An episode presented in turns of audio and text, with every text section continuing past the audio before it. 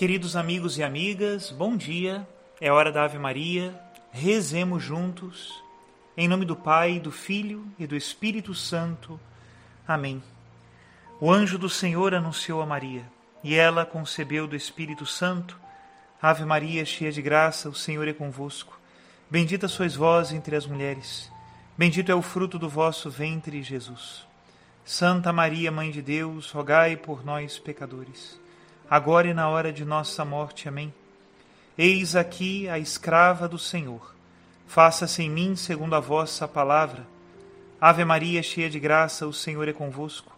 Bendita sois vós entre as mulheres, bendito é o fruto do vosso ventre, Jesus. Santa Maria, Mãe de Deus, rogai por nós, pecadores, agora e na hora de nossa morte. Amém. E o Verbo de Deus se fez carne e habitou entre nós Ave Maria, cheia de graça, o Senhor é convosco. Bendita sois vós entre as mulheres, e bendito é o fruto do vosso ventre, Jesus. Santa Maria, Mãe de Deus, rogai por nós, pecadores, agora e na hora de nossa morte. Amém.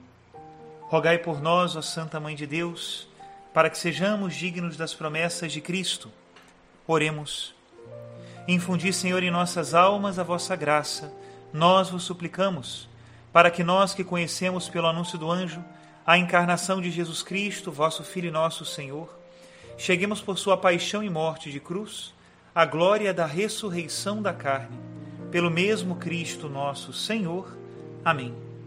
Em nome do Pai, do Filho e do Espírito Santo. Amém. Queridos irmãos e irmãs, hoje, neste quinto domingo da Quaresma, último domingo antes do domingo de Ramos que abre a Semana Santa, nós temos como evangelho o evangelho da pecadora que foi perdoada. Ela ia ser apedrejada por aqueles que a acusavam de adultério. Porém, Jesus Cristo soube ouvir aquela mulher e ouvir aqueles homens.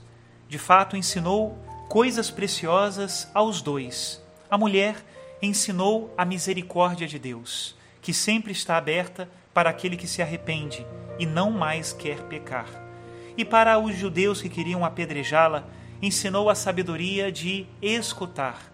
Porque se nós somos pecadores, com que direito acusamos e condenamos os nossos irmãos? Hoje, para nossa meditação, eu escolhi um texto de Santo Agostinho, este homem que se converteu depois de uma vida tão dissoluta e se tornou bispo e um dos grandes doutores da Igreja, consultado e estudado com avidez até os dias de hoje. Ele comentando a primeira carta de São João, nos explica que Jesus Cristo é o nosso advogado. Se temos pecados, vamos a Ele. Com pedagogia e com amor, o Senhor nos ensina a detestar o pecado e abraçar uma vida nova. Escutemos. Temos um advogado junto do Pai, Cristo, o justo. Mas não penseis que São João promete a impunidade aos pecados por dizer ele é fiel e justo para perdoar os nossos pecados e purificar-nos de toda iniquidade. Portanto, nem penseis que os homens possam dizer a si mesmos: pequemos, façamos com segurança tudo o que quisermos. Cristo, fiel e justo, purifica-nos de toda iniquidade. São João te tira essa falsa segurança e te infunde temor salutar. Se procuras segurança falsa, permanece na vã ansiedade. Sim, Deus é fiel e Deus é justo para perdoar os pecados, mas sob a condição de estares sempre descontente contigo mesmo e procurares mudar para melhor vida. Não está nessa linha o que se segue? Meus filhinhos, isto vos escrevo para que não pequeis? Mas se por acaso, pelo fato de levarmos vida humana, o pecado penetrar em ti, o que fazer? Abandonar-se ao desespero? Escuta, se alguém pecar, temos como advogado junto do Pai Jesus Cristo o justo. Ele é a vítima de expiação pelos nossos pecados. Cristo é, pois, o nosso advogado. Toma atento de não pecares, mas, se pela fraqueza desta vida o pecado te invade, percebe de imediato e condena-o. Condenando-o logo, virás com toda segurança até o seu juiz Nele tens um advogado. Não temas perder a causa uma vez tua falta confessada. Se nesta vida vemos por vezes quem se confia a um advogado eloquente não perder a sua causa, confiando-te tu ao Verbo, pensas haver de perder a tua? Exclama: Temos um advogado junto do Pai, Jesus Cristo. Considera a humildade desse mesmo apóstolo João. Por certo, ele era homem justo e de grande santidade. Bebera os segredos misteriosos reclinados sobre o peito do Senhor. Sim, ele que bebera da fonte os mistérios da divindade, comunica-nos agora: no princípio era o Verbo, que estava com Deus. Ora, homem tão santo não diz: Vós tendes um advogado junto do Pai, mas, se alguém pecar, temos como advogado junto do Pai. Ele não diz: Tendes, nem tendes a mim, nem tendes a Cristo, ele mesmo. Por um lado, é Cristo que ele põe à frente, e não a si mesmo. Por outro, sequer afirma tendes, mas temos. Preferiu colocar-se no número dos pecadores, ter Cristo como advogado, a colocar-se a si mesmo como advogado, em vez de Cristo. Se assim o tivesse feito, certamente estaria entre os considerados orgulhosos. Irmãos, é a Jesus Cristo, o justo, é a Ele que temos como advogado junto do Pai. Ele é a propiciação pelos nossos pecados. Quem conserva esta verdade de ser Cristo a propiciação dos nossos pecados não cometerá heresia. Quem conserva esta verdade não cai no cisma. Com efeito, de onde vêm os cismas? Do fato de dizerem os homens, nós somos justos. De dizerem os homens, nós santificamos os pecadores. Nós justificamos os ímpios. Somos nós que imploramos, nós que conseguimos. O que nos diz, contudo, o apóstolo João? Se alguém pecar, temos como advogado junto do Pai Jesus Cristo, o justo. Se alguém me objetar, então os santos não intercedem por nós? Então os bispos e os pastores não imploram pelo povo? Sim. Examinai, porém, as Escrituras e vereis que os próprios chefes da igreja recomendam-se às orações do povo. O apóstolo Paulo diz: Orai também por nós ao mesmo tempo. O apóstolo reza pelo povo e o povo reza pelo apóstolo. Nós rezamos por vós, irmãos, mas rezai vós também por nós. Que todos os membros rezem uns pelos outros e que a cabeça interceda por todos. Nada, pois, de espantoso nas palavras que se seguem e pelas quais São João fecha a boca dos que querem dividir a Igreja de Deus. Com efeito, diz ele: temos como advogado junto do Pai Jesus Cristo justo. Ele é a vítima de expiação pelos nossos pecados. Depois, por causa daqueles que gostam de divisões, São João continua: E não somente Cristo é a vítima de expiação pelos nossos pecados, mas também pelos pecados de todo o mundo.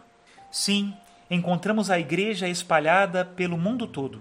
Eis que Jesus Cristo é a vítima de expiação pelos nossos pecados, e não somente pelos nossos, mas também pelos de todo o mundo. Eis que encontrais a Igreja por todo o mundo. Não sigais os falsos justificadores.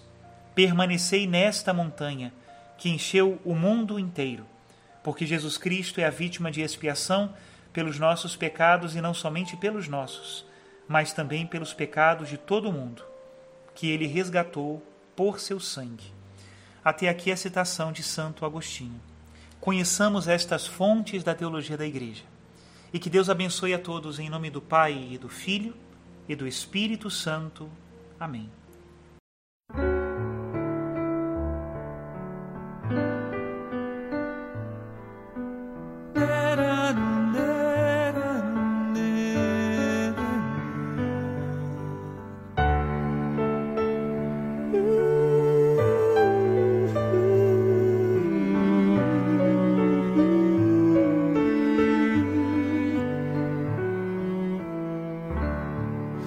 Olha para a tua história,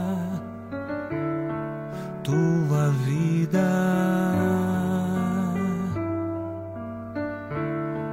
O que ainda te prende ao que passou? Se tantos hinos cantamos tantos salmos recitamos, falando da misericórdia infinita do Pai.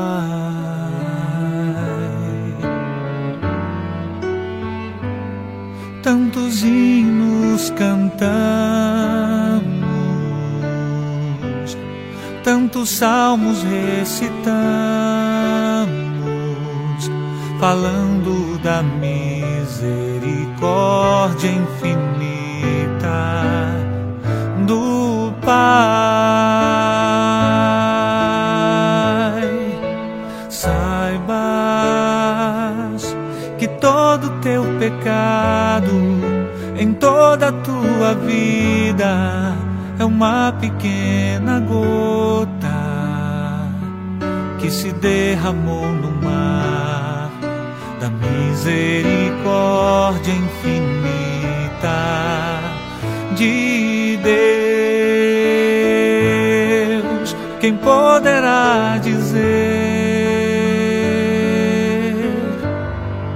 que ela existiu? Foi uma pequena gota, o mar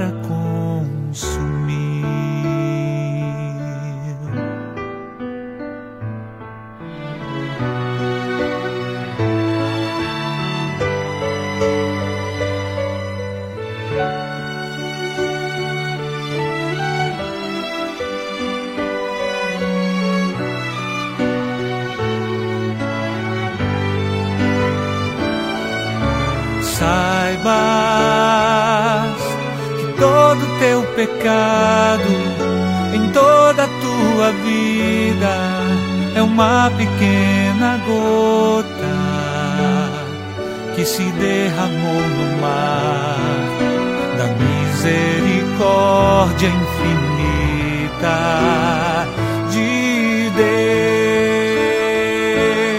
Deus. Quem poderá dizer?